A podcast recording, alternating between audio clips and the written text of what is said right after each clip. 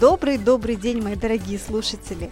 В эфире ProLife Insurance и я, Ирина Бояршина, приветствую вас.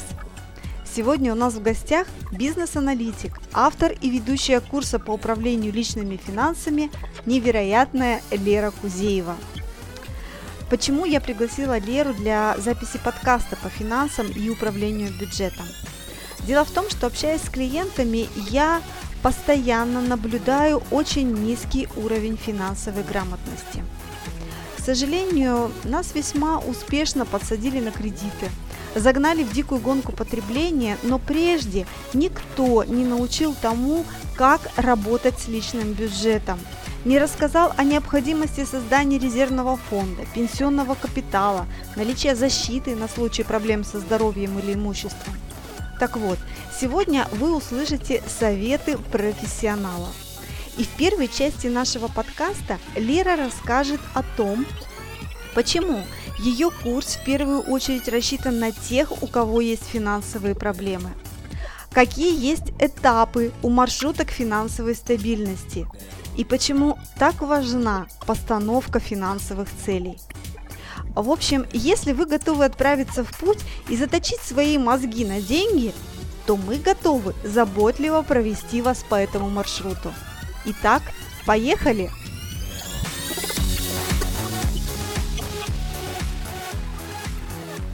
Лера, добрый-добрый день. Привет, Ирин. А, Лер, а, пожалуй, мы начнем наш подкаст, и у меня сразу вопрос. Расскажи, пожалуйста, а как и когда возникла идея создания твоего авторского курса по управлению личным или семейным бюджетом? Прежде чем создать курс, я уже занималась частной практикой и помогала людям в оптимизации и управлении ресурсами. То есть я помогала со временем прежде всего. Сначала я была ориентирована на тайм-менеджмент. Дальше как все расставить в течение дня, чтобы больше, было больше силы и больше порядка. А потом, когда у меня уже была эта успешная достаточно частная практика, я однажды сидела на Фейсбуке год назад, просто читала ленту, мне попалась статья а, с аналитикой по рынку нефти, так я экономист по образованию, мне интересно, да, я отслеживаю новости в экономике.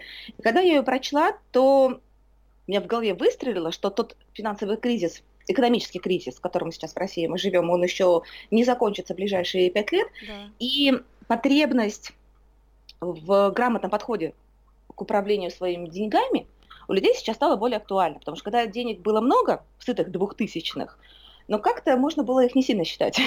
А сейчас Верно. мы все уже вынуждены считать деньги, потому что какой был шок, да, когда вырос курс, э, когда он перевалил за трехзначную отметку, а зарплаты остались те же самые. Да. Соответственно, тот чемоданчик, бюджет, да, который есть человек семейный либо личный, размер остался тот же, а цены выросли, и курсы выросли, особенно если говорим о путешествиях за границу или еще что-то. Собственно, сейчас мы все вынуждены как-то ужиматься, начинать экономить, и важно в этот момент э, экономить правильно, чтобы не переходить на гречку и воду, да, чтобы это не било очень сильно по качеству жизни. То есть задача э, провести такую оптимизацию расходов, чтобы получать то же самое, но дешевле, либо бесплатно, чтобы денег тратить меньше, а уровень жизни по возможности сохранить тот, который человеку привычен, который для него комфортен. И когда я осознала, что эта потребность сейчас есть, и она будет еще на протяжении ближайших пяти лет, это минимум, я подумала, что стоит действительно уже создать э, комплексный, системный, структурированный курс обучения для того, чтобы люди, у которых есть такая потребность, могли прийти, поучиться и закрыть э, те аспекты финансовой грамотности, причем не кусками, как в интернете, много же статей, да, да разных, да, да. много разных книг, но вот это вот ползать по интернету и по кусочкам, где-то по крохам собирать, еще при этом не зная, насколько информация корректна. Да кто это писал, статью в интернете, какое у человека образование, какой у него опыт работы. Я подумала, что такой курс сейчас нужен. Поэтому я собрала свое высшее экономическое образование, собрала опыт работы бизнес-аналитиком и экономистом, на, в том числе на автоматизации бюджетирования в «Газпроме», и решила создать такой курс. То есть в котором от и до системно и структурированно выдать человеку полезную информацию без воды – с практическими упражнениями для того, чтобы он мог прийти на курс с задачей навести порядок в своих финансах, да, и вот пока он проходит курс, он полностью во всех аспектах управления личным бюджетом поэтапно и последовательно этот порядок наводит. Отлично. Я ответила на Отлично. твой вопрос? Да, да, Лера. Ага. А, то есть миссия а, проекта, она заключается в том, чтобы Так, продолжим. ну да, начнем с того, что миссия у моего проекта есть. То есть эм, я все-таки сторонник той идеи, что бизнес должен не просто приносить деньги. И этим, и даже вообще-то не главная цель, которую должен перед собой ставить человек, когда хочет создать бизнес-проект. Но все-таки главная цель бизнеса– это польза для общества, для людей, да, принести, Да, э, помочь людям решить какие-то их проблемы. Это не я так говорю, так считает Питер Друкер, который отец современного менеджмента. И я ему свято верю. Поэтому да, конечно, миссия моего бизнес-проекта есть, и она звучит а, помочь решить финансовые проблемы тем, кто готов для этого работать. Тут вторая часть, ну, сразу, да, имеем две части, что, во-первых, мой курс рассчитан а, на людей, у которых есть финансовые проблемы, потому что э, на рынке финконсалтинга интересна такая ситуация, что очень много финансовых консультантов работают с теми, у кого деньги есть, и предлагают им информацию, курс обучения, посвященный инвестициям, ну, финансовым да, да, инструментам. да. А вот с теми, у кого денег нет, да, у кого есть кредиты или кто живет в ноль, вот с ними не работает никто. Ну, потому что они считают, ну а что вообще с человека взять, зачем вообще с ними связываться? А миссия, ну я вообще такой, знаешь, ну, как мои друзья говорят, вот это вот стремление нанести пользу как можно большему количеству людей, да, вот это стремление как-то что-то хорошее сделать и помочь, и не просто так жить, оно у меня есть. И поэтому я сразу не боялась и сразу знала, что я как раз хочу работать с теми людьми, у которых есть финансовые проблемы, которым нужна помощь в решении этих проблем, ну, быть финансовым доктором, да, Окей, в да. какой-то степени. А второй момент вот миссии, что помогать тем, кто готов ради этого трудиться, опять же, это на- накладывает ограничения, да, то есть, что волшебных таблеток не бывает. Конечно. Если хочешь решить какую-то проблему, а, для этого нужно научиться совершать определенные действия, там, отработать навыки, получить знания, но плюс нужно сменить образ мышления, потому что э, определенный образ мышления привел к возникновению таких-то проблем. Если не изменить образ жизни, образ мышления и, и вообще подход к жизни, ну, не будет толку. Поэтому, да, я четко понимаю, что я, мой курс обучения рассчитан на тех, кто готов трудиться. Но там глубоко копаем, практические задания, их нужно делать, без труда не вытащишь рыбку из пруда. Отлично. А, Замечательная миссия. И было бы на самом деле просто супер здорово, а, если бы все предприниматели, а, без разницы, да, в какой сфере они, финансовые работают или в торговой, чтобы ориентировались именно на то, чтобы помогать помогать, не продавать, да, там что-то, вот, а помогать людям а, в решении их проблем. Ты знаешь, мне тоже иногда грустно, когда я общаюсь с человеком, да, потому что я иногда еще консультирую, в том числе начинающих предпринимателей или э, людей, которые еще только думают о том, чтобы перейти от работы по найму к своему бизнесу. В том числе на курсе мы это делаем, потому что одним из блоков я беру работу над увеличением активных доходов. Мгм. Да, то есть и у меня ученики в процессе прохождения вот этой части курса, они в том числе вспоминают, какие у них есть бизнес-идеи, мы с ними обсуждаем. То есть я помогаю людям оценить бизнес-идею. Мне всегда грустно, когда я у человека вижу одно только лишь желание, что называется, срубить бабло. Да, Но при этом, ты знаешь, я понимаю, что я не могу переделать людей. Я стараюсь, вот видишь, и тебе тоже говорю про друкера, про миссию, а, потому что я сама верю в то, что это а, один из моментов восточной философии, а, в то, что деньги становятся следствием деятельности, которая приносит пользу людям. Вот та ситуация, когда ты просто делаешь то, что нужно людям, то, что полезно, то, что, чем можешь помочь, а деньги приходят сами. Если ты делаешь это хорошо, если действительно помогаешь решить проблемы, удовлетворить потребности.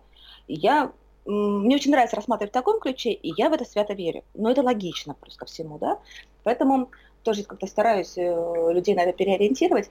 Но при этом, знаешь, когда человек думает только о деньгах, когда запускает бизнес, он же сам себе перекрывает возможности. Вот смотри, например, ну не, не у всякого бизнеса легко придумать миссию, да, да, но вот возьмем такой простой бизнес. Вот человек решил вывозить мусор. Ну, строительный, например, да?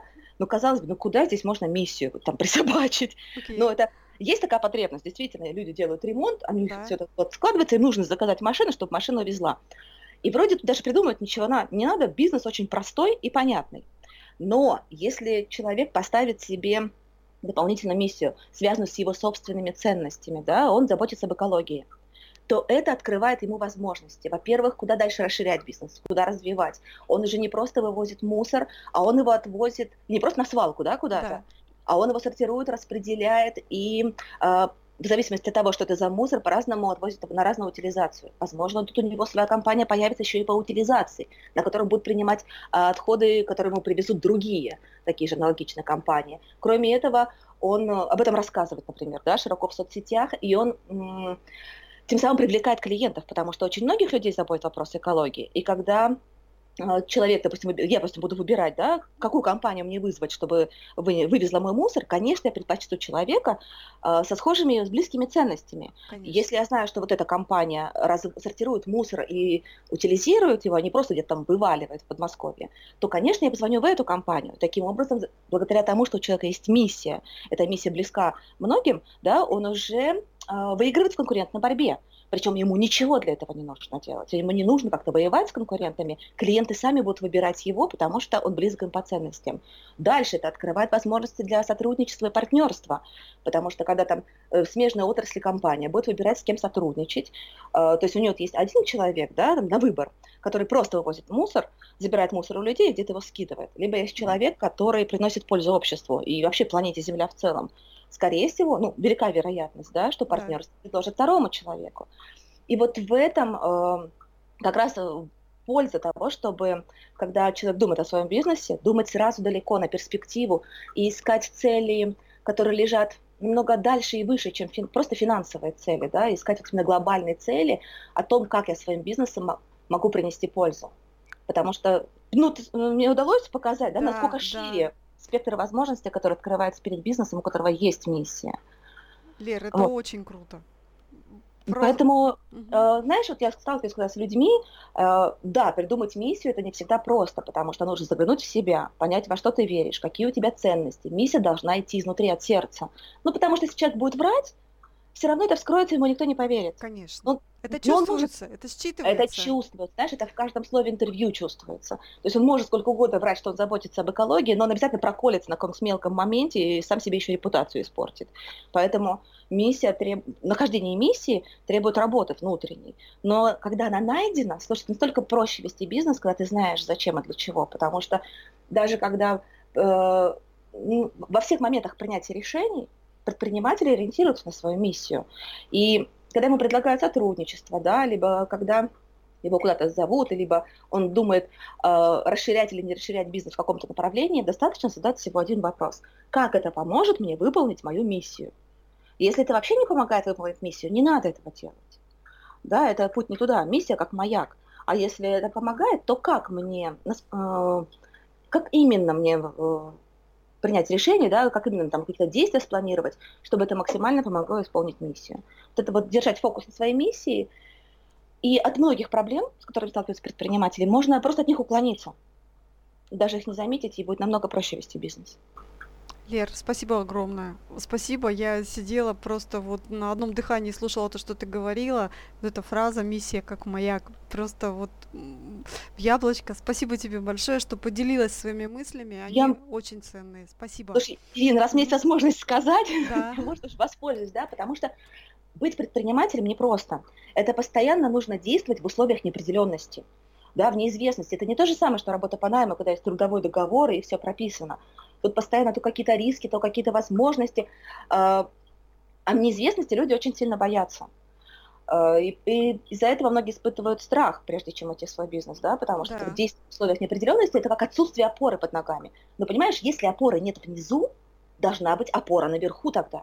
Вот, то есть если нет, не на что наступить, в условиях этой тотальной неопределенности, но должно быть что-то наверху, вот как звезда вот эта путеводная, да, угу.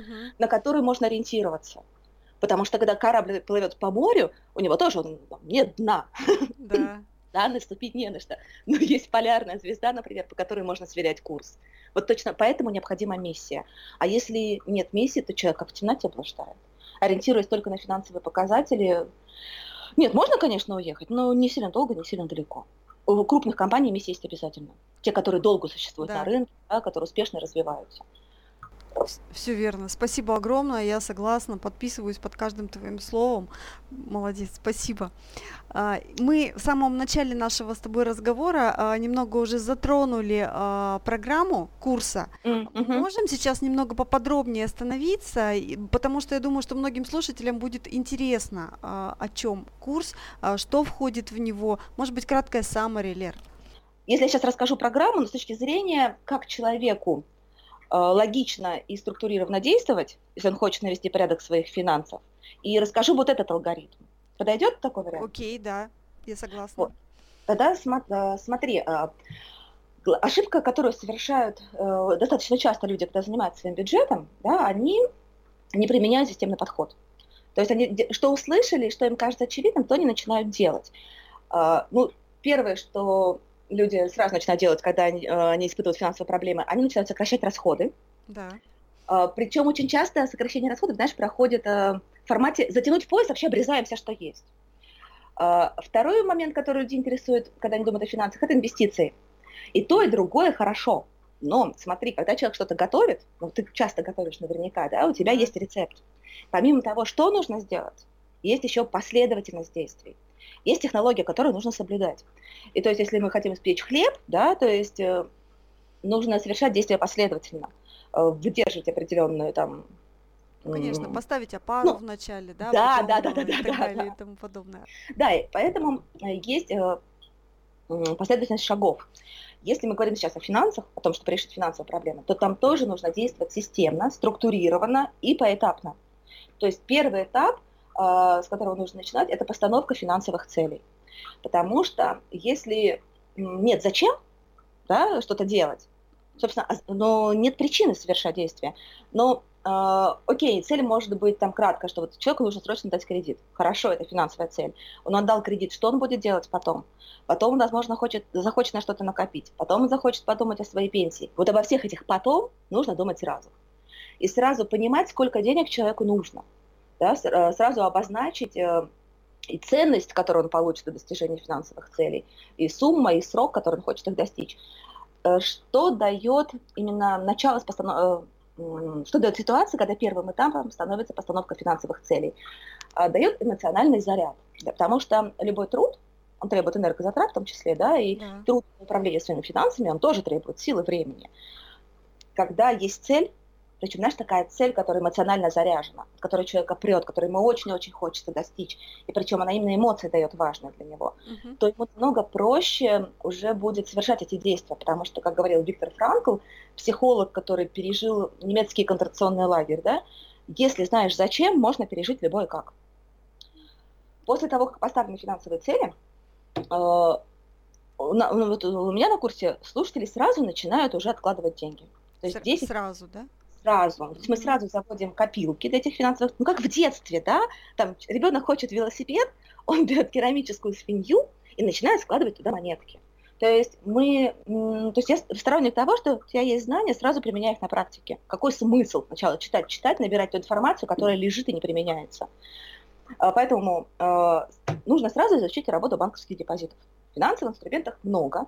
много. Ты их все тоже знаешь и вместе со мной мы, мы их с тобой кучу можем перечислить, но банковские депозиты – это то, что должен знать каждый как свои пять пальцев, потому что там акции, облигации еще не факт, что кто-то будет использовать, а банковские депозиты используем мы все. Да. Поэтому тут мы сразу со слушателями закрываем вопросы и работа агентства по страхованию вкладов, да, и различные страхи, риски. Но все мы помним 90-е годы, до сих пор, да, травму целого поколения, когда, помнишь, вклады в Сбербанке сгорели. Да, да, да. Угу. То есть, да, мы разбираемся да, да, да, когда у нас было еще экономические реформы проходили, когда были замороженные вклады в Сбербанке. То есть мы отрабатываем вопросы банковских депозитов. Все, люди открывают депозиты с полным знанием да, того, как что делать. Я мониторю обязательно их выбор.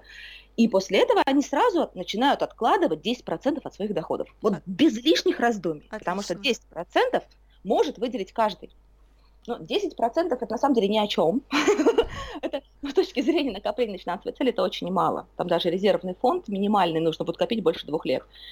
Но это дает важную привычку откладывать деньги. Э, к этому нужно просто привыкнуть, и мы начинаем вот это долбить на курсе. После этого, после того, как заведены копилки, э, уже есть финансовые цели, да, нужно дальше доставать деньги. Окей, инвентаризация активов и обязательств. То есть если финансовые цели – это то прекрасное будущее, это точка Б, куда человек хочет прийти, то э, то, чем он обладает сейчас, то есть что, грубо говоря, что у него есть и кому он должен, да, это его текущая точка А. Поэтому нужно обязательно посмотреть, а откуда вообще я иду, и найти дополнительные деньги. Если каждый пройдет у себя посмотрит детально по чек-листу, который я даю, угу. то есть человек видит, что у него есть много имущества, которое ему мелкого особенного имущества, которое ему на самом деле не нужно, это можно продать. Грубо говоря, когда мы проводим инвентаризацию активов и обязательств, мы ищем э, то ненужное, что можно продать, а то, что нужно, как это вложить э, в выгоде, чтобы получить больше денег. И в этот момент э, также еще инвентаризация и оптимизация кредитов, потому что с кредитами тоже можно и нужно работать, да, есть возможности для того, искать возможности для того, чтобы выплатить кредиты быстрее или легче, то есть сделать реструктуризацию кредитов да. или погасить их неликвидными активами. То есть э, на этом этапе сначала проводится инвентаризация крупного имущества, ну там квартиры, машины, да, дачи, да. Э, различный там другой транспорт. Но дальше еще расхламление, инвентаризация мелкого имущества. Все эти наши телевизоры, телефоны, одежда, то, что забивает шкафы, жрет пространство, нам не нужно часто, но, может быть, нужно кому-то еще. То есть в этот момент на курсе я всех отправляю на Авито, либо на аналогичные ресурсы, чтобы продавайте, обменивайте, ну, польза по двум направлениям. Во-первых, и расхламление, угу. да, и там и психологический есть эффект, да и пространство дома да, становится. Да, да. А второй момент, что не просто отдавать, а давайте продавать будем все-таки, да, то, что не нужно, а нужно кому-то еще. Люди меня продают. Пока у меня максимальный рекорд на курсе, что за счет просто расхламления и продажи ненужных вещей ученик выручил э, порядка 60 тысяч. Круто. То есть они просто вот у него упали с неба, можно считать, да, вот эти вещи у него дома лежали, вот он собрал все, э, продал и 60 тысяч получил. Естественно, он там сразу погасил части или полностью, я сейчас уже не вспомню, потребительский кредит, и вот уже, уже э, дополнительный экономический эффект, то, что не стало процентов по кредиту. Э, вот. То есть после того, как проведены э, эти действия, да, то есть поставили финансовые цели, завели под эти финансовые цели копилки и сразу начали уже откладывать деньги, э, и провели инвентаризацию активов и обязательств, проверили собственные карманы и вытащили, какие деньги из них можно вытащить, тоже отправили на депозит. После этого нужно провести комплексную систему по оптимизации расходов. Вот здесь важно не путать экономию и оптимизацию.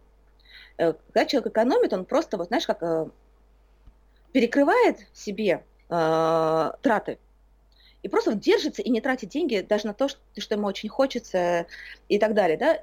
Тут в долгосрочной перспективе большого эффекта не будет, потому что когда мы тратим деньги на что-то, мы получаем какую-то ценность. И если просто вот обрубить, представляешь, всю ценность, в том числе эмоциональную, ну, какое-то время человек держится, а потом у него просто рвет крышу, и он начинает тратить деньги, эм, ну, совершенно бесконтрольно, его несет. Да. Ну, это как, когда садишься на диету, на жесткую диету, например, да, и просто перестаешь что-то есть, то потом вдруг обнаруживаешь себя ночью перед холодильником, что запихиваешь в рот все подряд. У меня такое было. Вот здесь схожий эффект. Потом, боже упаси, никогда не надо э, стремление э, сократить расходы, просто брать и, и слепо начинать э, обрезать себе все расходы. Так ни, ни в коем случае делать нельзя. То есть жестко скруджить нельзя. Не надо жестко скруджить. Да вы что, это психику можно повредить таким жестким скруджением. Нет, ни в коем случае. Вообще надо любить себя, да, к себе нежно все-таки относиться.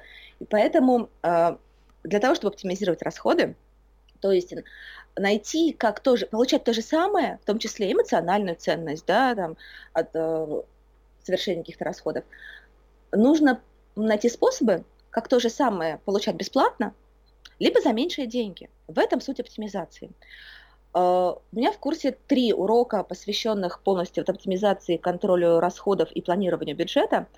В первом уроке. Сначала, прежде всего, для того, чтобы чем-то управлять, нужно это измерить, да, поэтому сначала мы определяем статьи бюджета. Причем там есть ключевой момент, нужно собирать э, статьи расходов по каждому источнику доходов. Поясню, э, человек зарабатывает деньги, так. у него может одна работа по найму, у него может быть их несколько, э, ну, работа и подработка, да. у него может быть хобби, которое приносит ему доход, да, и для каждого источника доходов нужно делать соответствующую статью расходов. Это один из базовых принципов финансового менеджмента. Если мы знаем, сколько нам приносит наша работа, нужно знать, а сколько мы тратим денег на то, чтобы сохранить эту работу. Да, в зависимости от того, чем человек занимается, у него будут разные расходы. Ну да, транспорт, питание как минимум, а дальше там еще есть целый спектр. Э, и поэтому важно грамотно завести группировку статей бюджета, грамотно, ее сделать. Это открывает дополнительные возможности для анализа структуры расходов и для управления ими. В том числе, а, точнее, кроме этого, да, открывает дополнительные возможности для оценки источников доходов. Это вот следующий блок в курсе, в котором мы идем, потому что даже когда человек выбирает между двумя должностями, например, да, между работой в двух компаниях, нужно всегда оценивать не только э, сумму заработной платы, которую он предлагает, но и какие расходы будут э, сгенерированы работой в этом конкретном месте. И может быть так, что сумма зарплаты выросла, то есть выручка валовая, да, выросла, да. а прибыль на самом деле упала, потому что, ну вот раньше, допустим, он дома работал, э, хоть в халате, да, там, э, там, в спортивном костюме за компьютером сидел, дистанционно что-то там э, совершал какие-то действия. А тут вышел на работу в офис. И поехала. Там, смотри, транспортные расходы появились, и э, коллеги зовут на какие-нибудь посиделки, либо э, пообедать в обед с ними в кафе, и плюс надо какую-то уже одежду купить приличнее, да. в спортивном костюме не придешь. И выросла сумма заработной платы, но опаньки, вдруг выросли и расходы. И нужно всегда считать, а сколько стоит Э, точнее, сколько человек получает за час работы? Ну, не гипотетически, а по факту, сколько он получает. Угу. И это главный критерий для того, чтобы сравнивать эффективность источников доходов, потому что когда человек работает над увеличением доходов, нужно повышать именно этот показатель – прибыль за час работы на него ориентироваться. Мы в курсе обязательно его выводим. Вот после того, как человек определил свою структуру доходов и расходов, структуру бюджета, нужно завести мобильное приложение, либо там ежедневник, да, либо другие способы учета и подсчитать. То есть сколько в месяц уходит на, по разным направлениям. Обязательно без подсчета и без измерения расходов управлять ими не получится. А, но думаю, тут мы делаем тоже важную такую вещь, что среди всех категорий расходов выделяем те, которые непосредственно влияют на то, как человек воспринимает свое, свое качество жизни, свой уровень жизни. Знаешь, это будут разные э, ценности людей, поэтому разные статьи расходов. А поясни, для пожалуйста, Лер. Да, вот сейчас это. А, для кого-то важно путешествовать каждый год. Для кого-то важно э, ходить в рестораны. То есть то, вот что дает то, то удовольствие, по которому человек индексирует, да, хорошо он живет или не очень хорошо. Для кого-то э, важно посещать концерты, музеи, выставки. У каждого свои приоритеты. Да. Человек для себя, во-первых, отмечает, что вот по этим статьям а, лучше ему расходы не сокращать, потому что ну, это сразу он уйдет в глубокий даун, как я плохо живу, да. Uh-huh. Но даже по этим статьям расходов лучше расходы немножечко увеличить, ну как награду себе, да, сахару дать, потому что ну, он же трудился. И, соответственно, есть нужные расходы, есть ненужные, по ненужным сокращаем, а по нужным немножечко увеличиваем. Но не сильно, потому что все-таки э, мы помним о том, что 10% от доходов отправлять накопление это мало, и поэтому задача оптимизации расходов довести до 20% ежемесячно от всех доходов, которые человек отправляет в накопление. Но вот знаешь, как есть фигурное катание, да, там есть короткая обязательная программа, да. и есть произвольная программа. Да. Вот на моем курсе обучения Uh, это как в фигурном катании обязательная программа, что все ученики к концу курса 20% от своих доходов начинают отправлять в накопление. То есть это вот то, что я долблю, то, что, на что там, я пинаю, вдохновляю, да, с какими mm-hmm. могу методами стараюсь замотивировать человека, но это обязательный результат, который получают все слушатели курса. Вот, а дальше там уже, знаешь, есть разные варианты и разные стратегии создания накопления, я про них рассказываю, то есть там кто что для себя выбирает, кто-то находит возможности, чтобы больше отправлять накопление, особенно с ростом доходов, да, там каждый выбирает по своим ценностям. А, дальше мы берем тему и вообще любому человеку нужно э, задуматься о планировании месячного годового бюджета, потому что если нет планирования бюджета, то а, рановато вообще человек идти в инвестиции. Знаешь, то, чего многие хотят, да, особенно хотят многие заработать на инвестициях, но если человек не может запланировать месячный бюджет, годовой бюджет и соблюсти этот план – у него недостаточно финансовой дисциплины для того, чтобы заниматься инвестициями. Тем более, что у финансовых инструментов есть риски, и часто высокие. Да. Да, там по акциям риски выше, чем по облигациям. Финансовая дисциплина – это обязательное условие для того, чтобы человек мог заниматься инвестиционной деятельностью, иначе он сам себе может большую яму вырыть. Да. Месячное годовое планирование, то есть он тоже вводится в практику, это то, что нужно делать постоянно. Это не то, что можно, знаешь, два месяца поделать, а потом забыть. Нет, это на всю жизнь. Вот просто человеку нужно с этим смириться, как чистить зубы. Uh-huh. Человек начинает их чистить, всю жизнь чистит. Точно так же планирование месячного годового бюджета. А следующий этап – это увеличение активных доходов. Потому что для того, чтобы, опять же, заниматься инвестициями, то, чего многие очень хотят, да, ну, вот это пассивный доход, деньги из воздуха, конечно, это для многих привлекательно, но нужно э, иметь инвестиционный потенциал, то есть э, увеличить доходы настолько, чтобы ежемесячно на инвестиции можно было отправлять, но не 100 рублей, да, там, и не да, 2000, ну, это ну, вообще ни о чем. Ну, то есть, ну, хотя бы там, ну, 500 долларов, чтобы свободных человека появилось, но вот с этой суммы уже можно говорить о том, чтобы вложить их в какие-то финансовые инструменты, и то далеко не во все. Но уже можно что-то сделать. И поэтому работаем над увеличением активных доходов. Тоже работаем системно, потому что а, большая ошибка, которую, многие, опять же, многие совершают, когда думают, чем бы им заработать, начинают просто, знаешь, как вот стрелять хаотично, а вот куда-нибудь впаду. Зря тратят силы и патроны.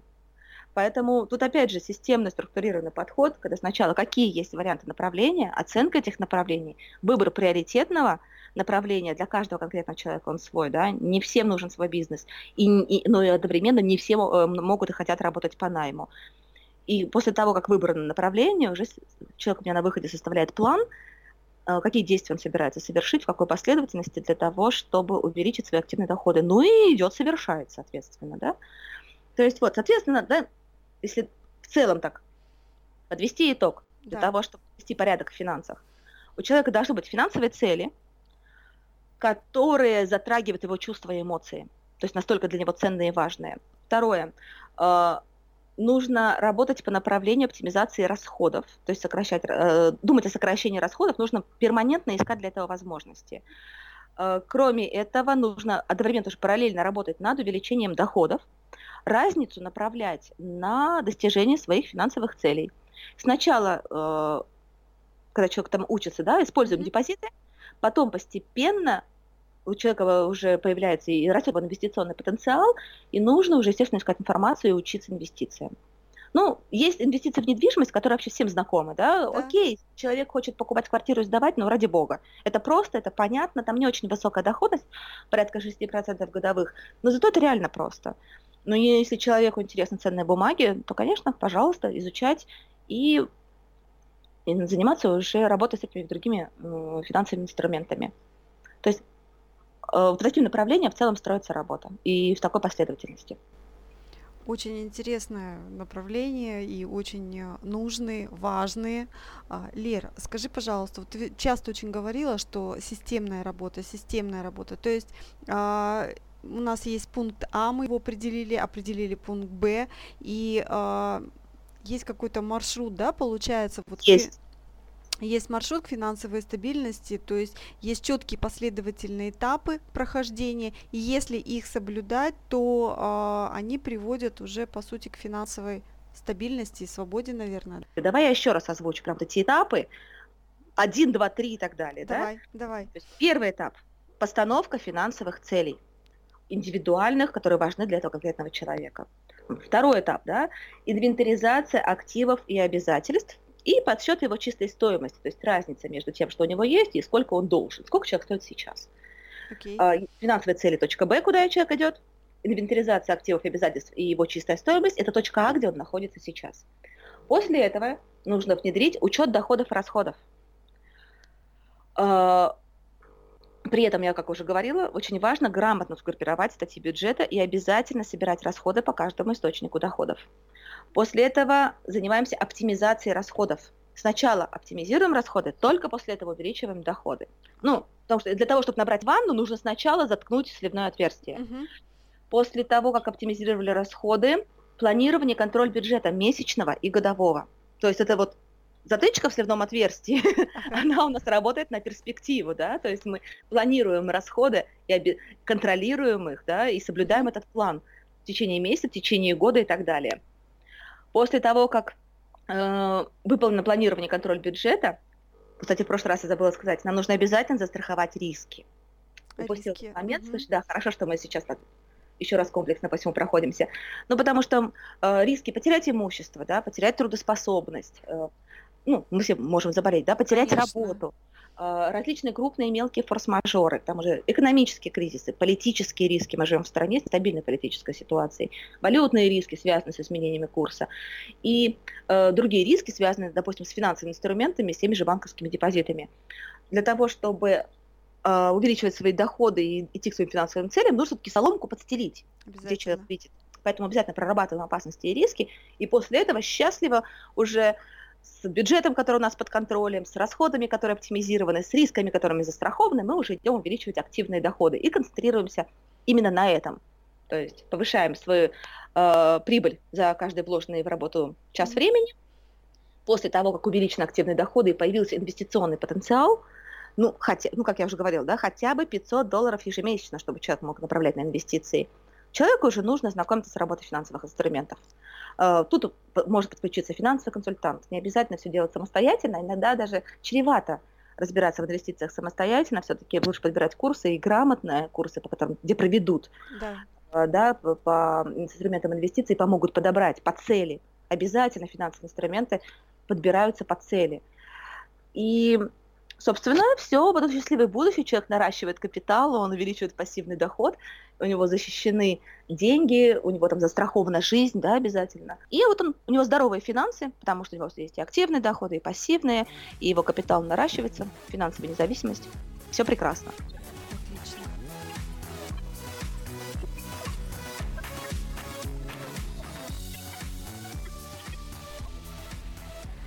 Итак, друзья, Дабы не утомить вас в этом нелегком путешествии, мы решили взять небольшой тайм-аут и завершим наш невероятно крутой финансовый трип в следующем подкасте.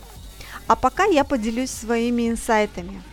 Прежде всего, меня очень вдохновила идея того, что бизнес – это не столько про деньги, сколько про помочь людям решить их проблемы – вы только представьте, как приятно было бы жить в этом мире, если бы предприниматели думали не о том, как срубить бабло или отжать клиента, а о том, чтобы помочь вам решить именно вашу проблему. Про миссию, конечно же, тоже вдохновила.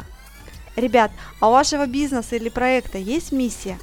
Например, у ProLife Insurance она есть. Миссия моего проекта – это расширить границы финансовой грамотности и показать, какие возможности таят в себе современные финансовые инструменты. А еще во время интервью я для себя открыла фишки по оптимизации расходов. Например, взять и провести инвентаризацию активов с возможностью или погасить долги, продав неликвидные – или превратить их в ликвидные, направив вырученные за них деньги в копилку на ваш депозит. Ну, по-моему, это очень круто. Знаете, а есть такое выражение, если вы не управляете деньгами, то их отсутствие начинает управлять вами. Поэтому оставайтесь с нами, ибо вторая часть нашего с Лерой подкаста будет посвящена именно теме управления деньгами. Друзья, если вам понравился подкаст, зайдите, пожалуйста, на iTunes, оставьте отзыв и подпишитесь на нас. Это поднимет наш подкаст в рейтинге и даст возможность услышать его большему количеству людей. Собственно, на этой вдохновляющей финансовой ноте я прощаюсь с вами. Пока-пока.